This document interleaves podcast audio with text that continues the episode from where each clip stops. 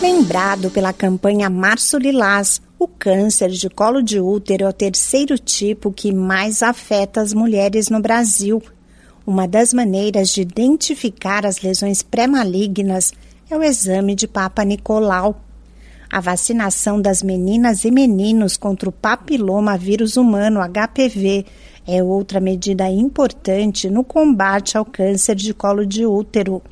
A estimativa do Instituto Nacional do Câncer, o INCA, é que no triênio 2020-2022, 16.590 novos casos sejam diagnosticados a cada ano no país. Olá, eu sou a Sig Aikmaier e no Saúde e Bem-Estar de hoje converso com a oncologista clínica Marcela Bonalume do Instituto Oncoclínicas e do Centro de Referência da Saúde da Mulher do Estado de São Paulo. Ela explica que, na maioria das vezes, o câncer de colo de útero evolui sem causar sintomas e, quando a paciente percebe que há algo errado, o quadro já está avançado. A médica diz que um dos principais fatores de risco para a doença é o HPV. O papiloma vírus humano é um tipo de vírus que coloniza e infecta mucosas genitais. E ele é responsável por 99% dos casos de câncer de colo de útero. Além disso, Outros fatores de riscos associados ao câncer de colo de útero são mulheres com múltiplos parceiros, é, mulheres que são tabagistas ou mulheres também que têm situações que promovem a imunossupressão dela, ou seja, transplantadas em quimioterapia, é, pacientes que tenham a imunidade mais baixa. A oncologista clínica Marcela Bonalume destaca a importância do março lilás para a prevenção da doença. O março lilás ele é muito importante para a conscientização do câncer de colo de útero, principalmente porque esse tumor é ainda muito incidente e prevalente, principalmente em países subdesenvolvidos, em países em desenvolvimento como o Brasil.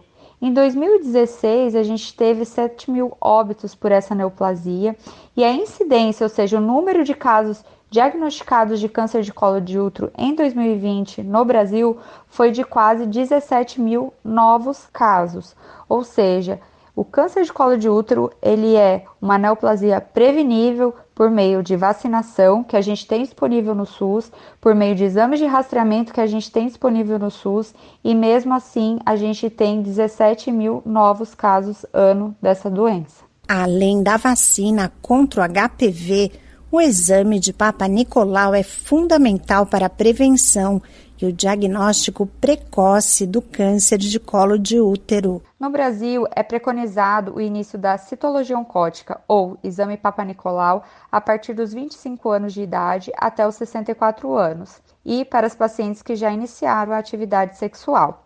A rotina recomendada é que o rastreamento ele seja feito a cada três anos. Isso se as pacientes já tiverem dois exames normais consecutivos anuais. Ele consegue identificar lesões pré-cancerígenas, ou seja, lesões que ainda não viraram câncer e tratá-las precocemente. Além disso, hoje a gente tem também exames que se chamam genotipagem do HPV. Esses exames eles conseguem identificar se a gente está infectada com HPV, se esse HPV é algum subtipo oncogênico mais agressivo, e a partir disso a gente faz um acompanhamento específico para o risco que a gente tem de desenvolver câncer a partir da infecção desse HPV. Alguns dos sintomas de câncer de colo de útero são dor durante a relação sexual ou sangramento e secreção vaginal com odor, quantidade ou aspecto diferente do usual. Esse podcast é uma produção da Rádio 2.